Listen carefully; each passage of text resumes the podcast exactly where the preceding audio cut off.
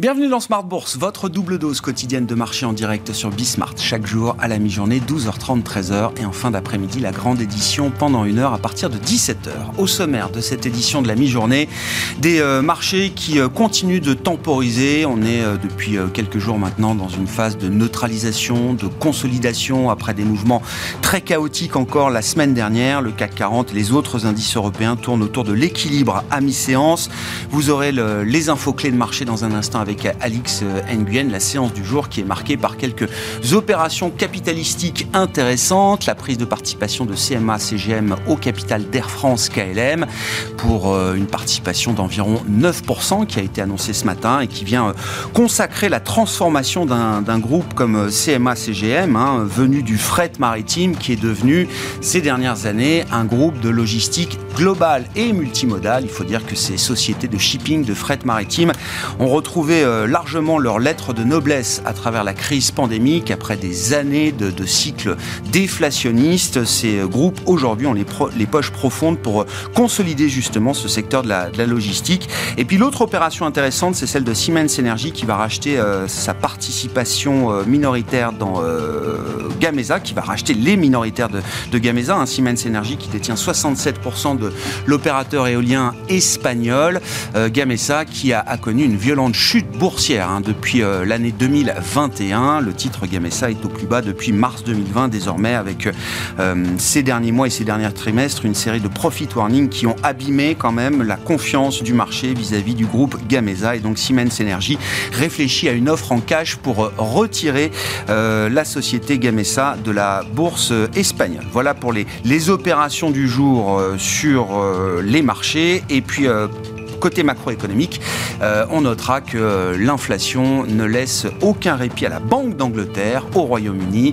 Une inflation euh, au Royaume-Uni qui atteint 9% au mois d'avril, ce qui était euh, d'ailleurs attendu par les économistes, mais qui montre qu'on peut encore considérer que l'inflation est un problème pour la Banque d'Angleterre et le marché estime que la BOE aura sans doute encore quelques hausses de taux à délivrer pour espérer traiter au mieux ce sujet de l'inflation hein, derrière le chiffre de 9% d'inflation, euh, même en retraitant la composante, les composantes énergétiques, on trouve une inflation cœur qui évolue à un rythme de plus de 6% sur un an au Royaume-Uni. Et puis, euh, nous parlerons euh, très largement de stratégie d'investissement avec deux invités qui nous accompagnaient pendant cette demi-heure. Nouran Charer, directeur de la gestion de Mansartis, et Kevin Tozem, membre du comité d'investissement de Carmignac.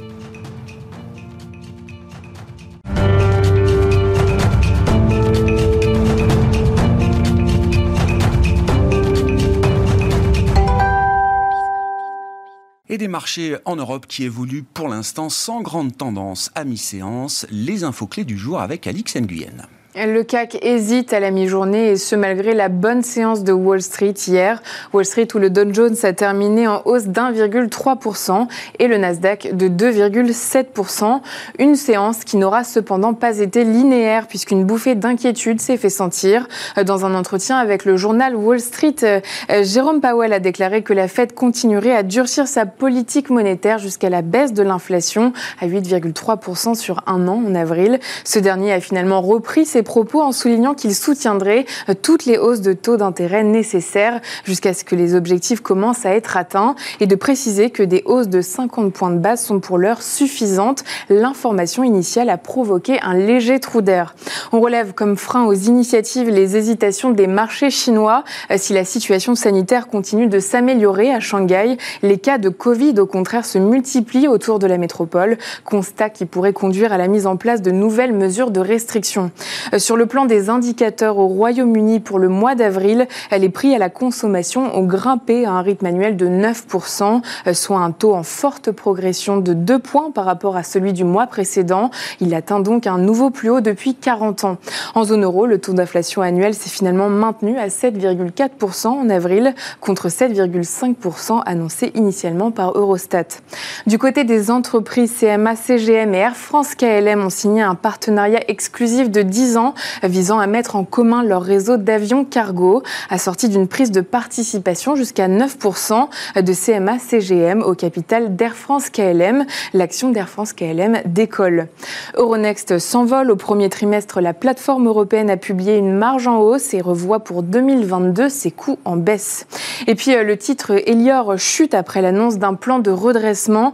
Si l'activité a rebondi au premier semestre, les pressions inflationnistes pèsent sur les marges opérationnelles. Le taux de fidélisation des clients ne remonte pas et aucun dividende ne sera versé au titre de cet exercice dont les nouveaux objectifs ont déçu. Tendance, mon ami, deux fois par jour, les infos clés de marché à 12h30 et 17h avec Alix Nguyen dans Smart Bourse sur Bismart.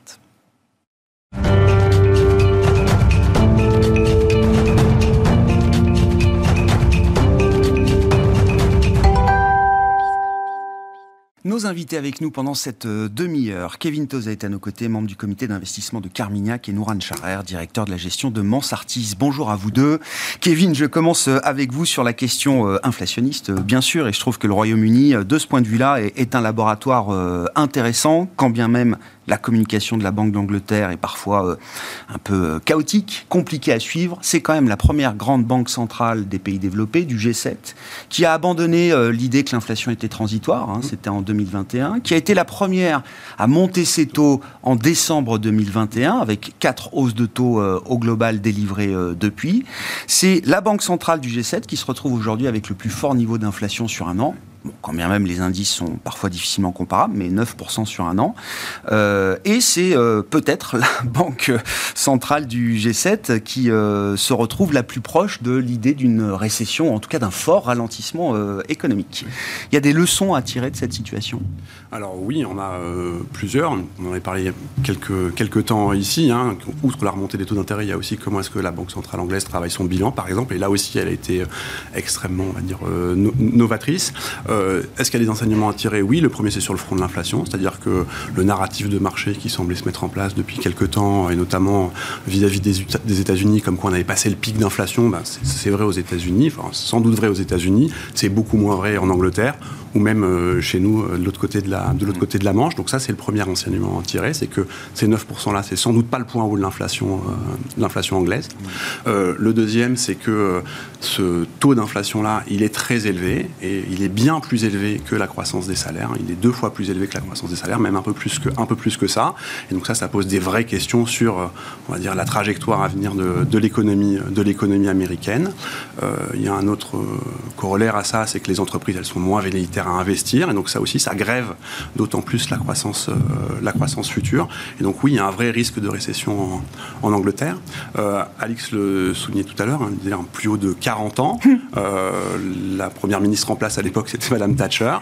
Euh, Madame Thatcher, pour répondre à ces problématiques inflationnistes, euh, eh bien, qu'est-ce qu'elle a fait? Elle a euh, conduit des programmes d'austérité, budgétaire, des taux d'intérêt. Alors c'est la Banque centrale qui l'a fait, qui a remonté ces taux de façon extrêmement significative. Et ça, ça a amené à une récession qui était extrêmement, extrêmement élevée. Donc l'histoire, elle se répète pas systématiquement, et je le souhaite pas pour nos, amis anglais. Mais oui, ça pose des, des, vraies questions sur la trajectoire à venir. Oui, et il faut pas se dire que parce qu'ils sont de l'autre côté de la Manche, parce qu'ils roulent à gauche, parce qu'ils mangent de la jelly, etc., que c'est complètement différent de notre situation à nous. Non, ça illustre très bien. Euh, parce qu'ils ont le Brexit aussi. Hein. Enfin, je, oui, alors, rigolais avec les caractéristiques britanniques. La, plus importante, c'est quand même le Brexit. Le, enfin, le contexte euh, économique anglais ou la croissance anglaise, euh, sans doute que voilà, sans l'incertitude liée au Brexit, elle ne serait pas là où elle est aujourd'hui. Elle serait peut-être un peu plus, un peu plus prometteuse, sans doute.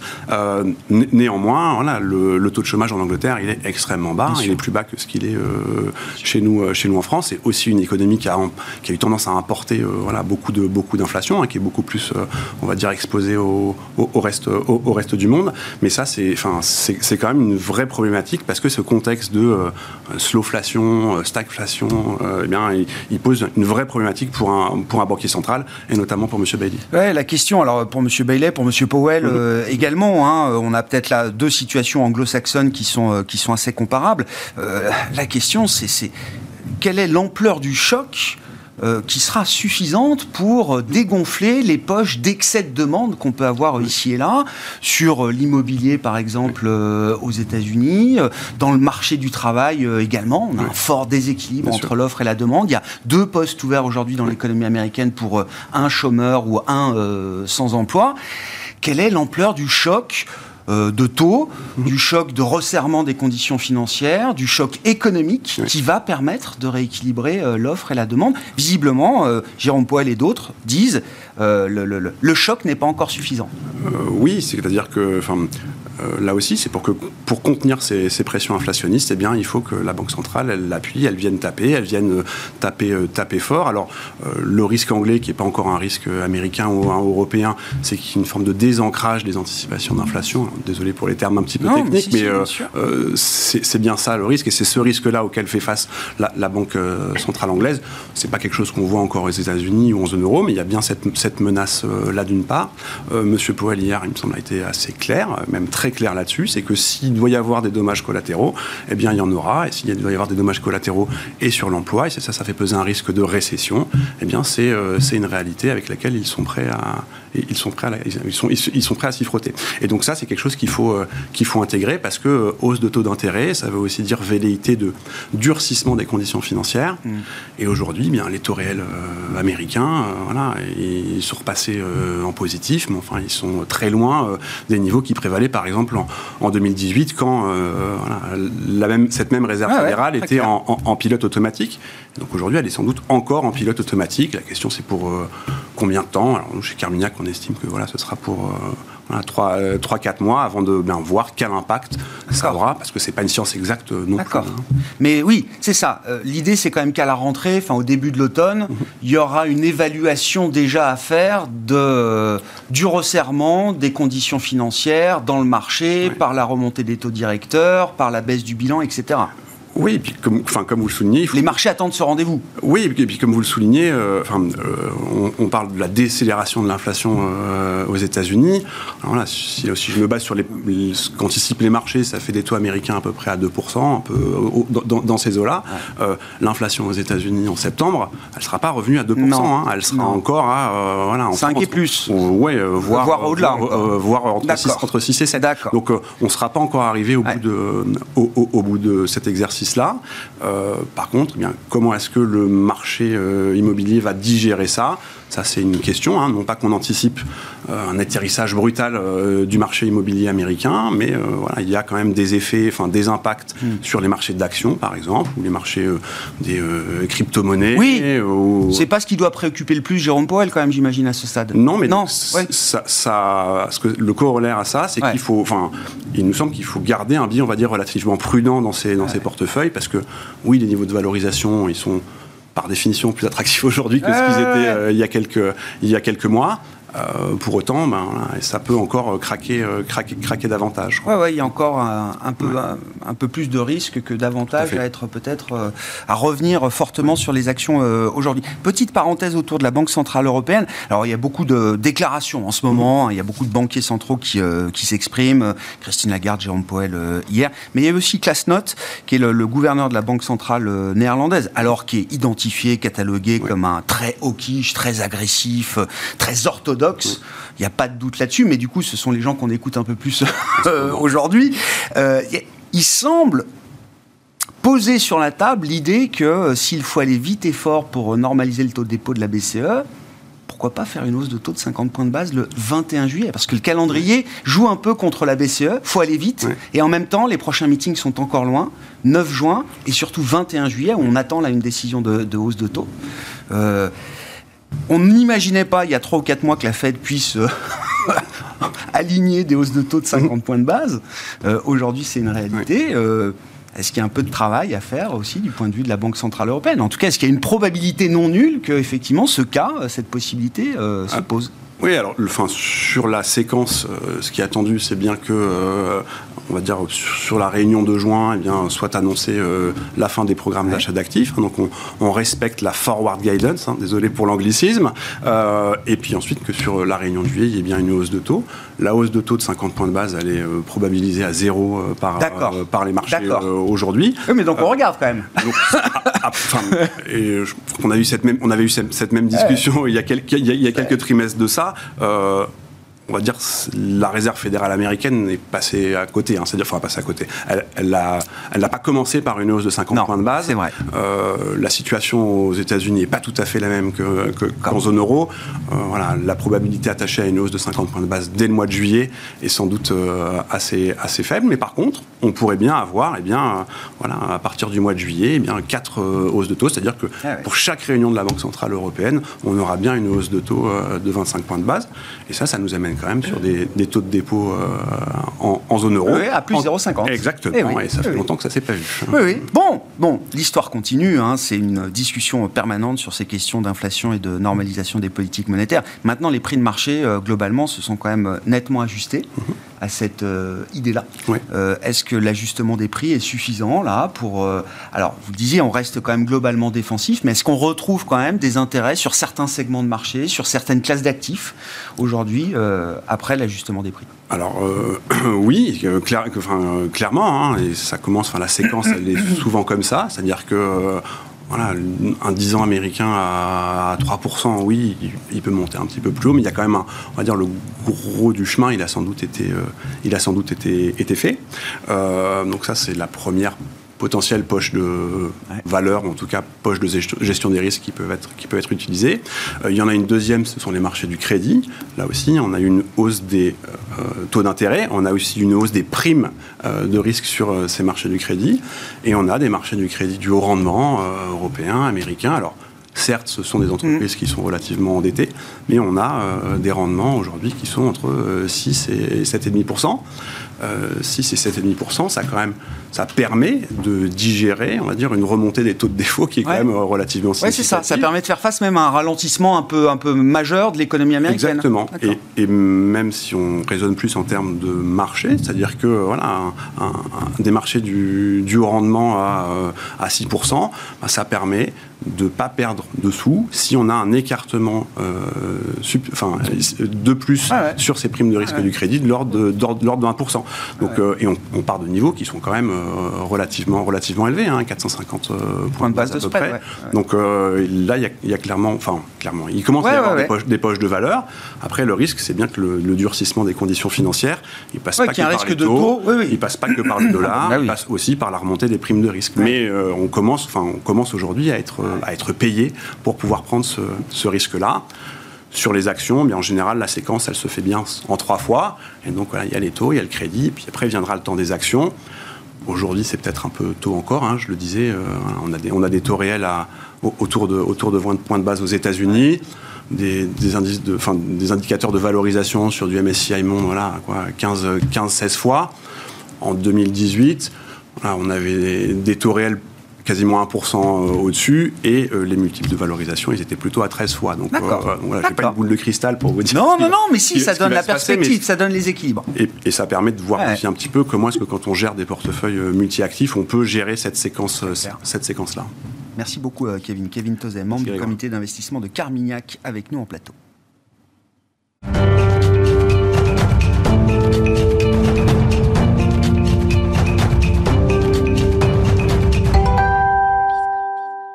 Et c'est bien la question de la normalité retrouvée sur les marchés euh, actions qu'on va poser à Nouran Charer. Je le rappelle, à nos côtés en plateau également, directeur de la gestion de Mansartis. Bonjour, bienvenue euh, Nouran. Effectivement, si on se focalise sur les, marchés euh, actions, on comprend à écouter Kevin que oui, sur les marchés de, taux souverains, sans risque, voire de crédit, on retrouve des primes qui qui sont une normalité, on va dire, suffisante aujourd'hui pour réintéresser les investisseurs quand on fait l'exercice euh, d'analyse des marchés euh, actions, euh, quand on compare le niveau de prix en relatif, le niveau de valorisation qu'on mm. peut retrouver dans les grands secteurs ou dans les grands styles du marché action, croissance, value, est-ce qu'on retrouve là aussi un semblant de normalité un peu suffisant peut-être pour s'intéresser à nouveau de manière plus constructive au marché action? Alors c'est vrai que depuis le début d'année, je suis complètement d'accord avec ce qui est dit sur le marché taux. On a retrouvé une certaine forme de rationalité, une certaine, forme de normalisation qui était liée aussi à des excès particulièrement forts. Donc le réajustement a été très violent. Donc vous le disiez, on a des taux d'intérêt réels qui sont redevenus positifs. Donc ça signifie que le marché obligataire est redevenu attrayant. On a une prime de terme qui s'est reconstituée. Donc ça c'est intéressant. Et on a des taux d'intérêt réels euh, qui correspondent peu ou prou à la croissance potentielle sur chaque zone. Donc on a une certaine normalisation sur le marché de taux. Ça, c'est important parce que du coup, aujourd'hui, qu'est-ce qui s'est passé sur le marché equity? On a également cette forme de normalisation qui a été actée sur le marché equity, avec, sur le marché action, pardon, avec des niveaux de valorisation sur les indices qu'on a, euh, qui ont retrouvé globalement leur moyenne historique à 5 ou 10 ans. Alors après, il y a des, quand on parle de moyenne, il y a des hétérogénéités très fortes, eh très fortes entre secteurs et entre styles de gestion. Si on regarde deux styles de gestion dont on parle et on a une rotation sectorielle qui a caractérisé cette baisse de marché depuis le début de l'année, c'est la rotation sectorielle au profit de la value au détriment des valeurs de croissance. Donc là, depuis le début de l'année, on a un écart de performance qui est historique. On est à 1700 points d'écart.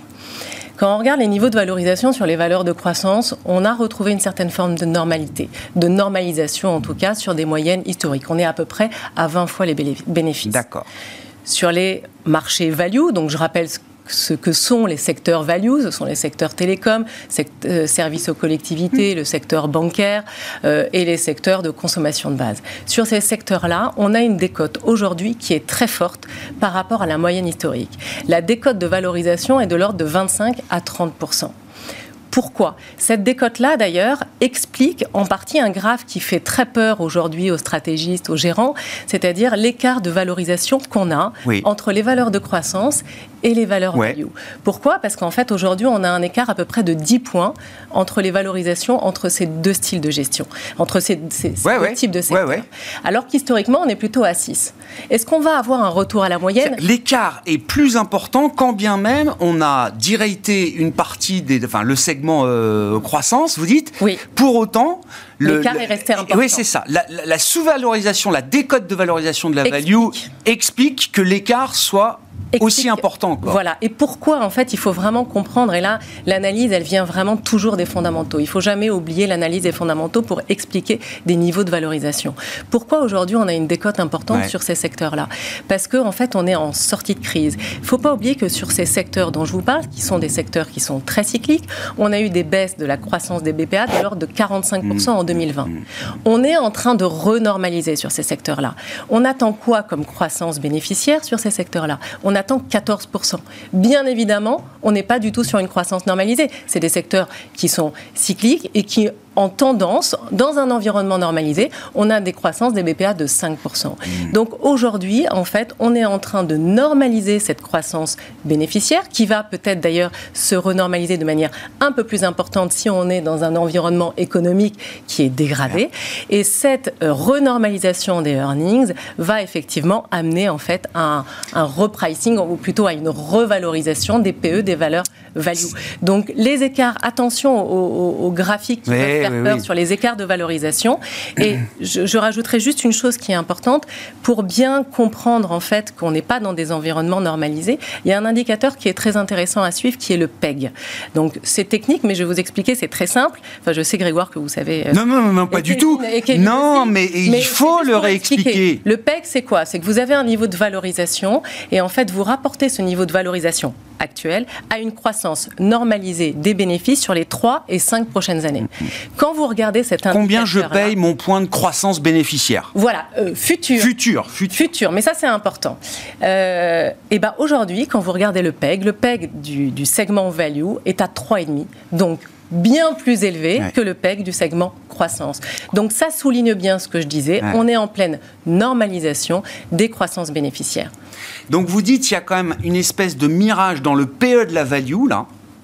Euh, il y a un mirage qui est lié à l'explosion des earnings et au fait que les analystes euh, anticipent que le rythme de croissance des bénéfices va pouvoir continuer à un niveau très soutenu encore. Oui, et puis il y a deux choses. Et ça, vous dites, attention, il faut se méfier de cette, euh, cette idée-là.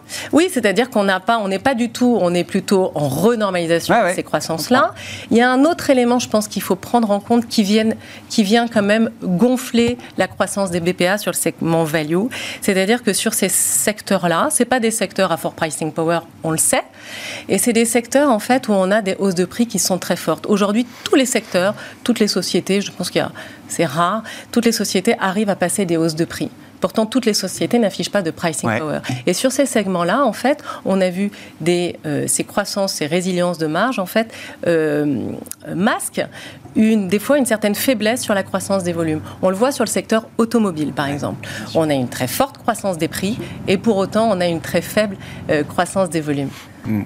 Oui, c'est-à-dire que effectivement, quand on peut plus produire de voitures, on produit celles qui sont les plus margées, et donc effectivement, ça donne une illusion de pricing power, mais dans une situation normale, ces groupes-là, vous dites, ils n'ont pas le pricing power qu'ils réussissent à afficher aujourd'hui. Non, parce que si vous regardez le, ce qu'on appelle le vrai pricing power, c'est un mot qui est assez galvaudé aujourd'hui, mais le vrai pricing power, c'est tout simplement les secteurs qui, de par leur position dominante, leur marque forte, les barrières à l'entrée qui sont élevées, arrivent en fait à euh, imposer et à augmenter les prix quand c'est nécessaire. Euh, aujourd'hui, les secteurs, donc les secteurs à pricing power, c'est le luxe, c'est euh, la santé et la technologie. Mmh. Donc ça, je veux dire, c'est indéniable, c'est des secteurs qui effectivement euh, affichent des, hausses de prix très fortes en période inflationniste. Il y a d'autres secteurs qui sont plus des secteurs de commodité ou des secteurs qui aujourd'hui, euh, soit des secteurs de commodité comme la chimie et l'industrie, mmh. soit des secteurs mmh. de type l'automobile et l'hôtellerie et loisirs, qui affichent en fait des hausses de prix, mais qui surfent sur un déséquilibre offre-demande. Alors qui surfent, c'est pas vraiment le terme, qui, qui, qui qui subissent en fait les déséquilibres offre-demande et qui donc répercutent facilement aujourd'hui la hausse de prix. Est-ce que quand il y a des pénuries, c'est c'est facile d'ajuster avec le prix. Et est-ce que ce pricing est structurel et durable? Non. Aujourd'hui, bien évidemment, on le sait, ce ne sont pas des secteurs à fort pricing power, puisqu'il mm. n'y a pas, dans le secteur automobile, c'est vrai qu'à part des marques très premium, globalement, le secteur automobile, on l'a vu dans le passé, n'est pas en fait un secteur qui arrive à imposer une hausse des prix structurelle. Et donc, pour conclure, la, vraie normalisation du marché action, c'est quand on aura comblé euh, une partie, en tout cas, de cet écart entre la value et euh, la croissance, euh, Nouran, et euh, la, résorption de cet écart, c'est plutôt la, remontée des PE de la value qui, va permettre de, compléter cette, euh, cette idée-là. Oui, alors il faut voir que euh, on n'est pas dans un environnement, moi je j'aime pas trop, on n'est pas dans un environnement qui est irrationnel.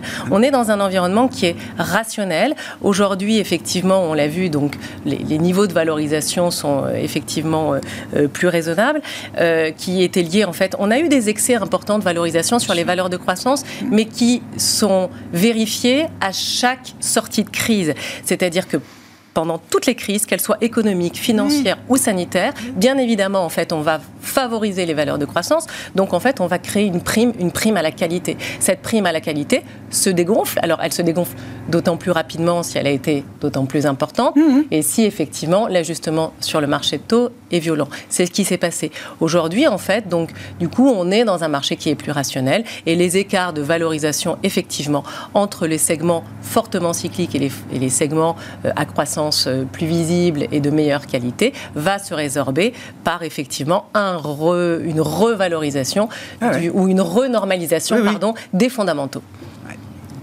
Merci beaucoup, euh, Nouran. Merci euh, pour cet exercice pédagogique. Effectivement, bien comprendre quand même les ratios de valorisation. Et, c'est peut-être le moment de remettre le PEG sur le devant de la scène. C'est vrai que c'était. non, mais c'est un ratio qui était assez. tombé un peu en désuétude, d'après ce que j'ai compris euh, chez les analystes. Mais certains sont justement en train de remettre le PEG sur le devant de la scène. Merci beaucoup. Merci à vous deux. Et Nouran Chaher, donc, qui était avec nous, directeur de la gestion de Mansartis, invité de Smart Bourse à la mi-journée. On se retrouve à 17h en direct sur Bismart.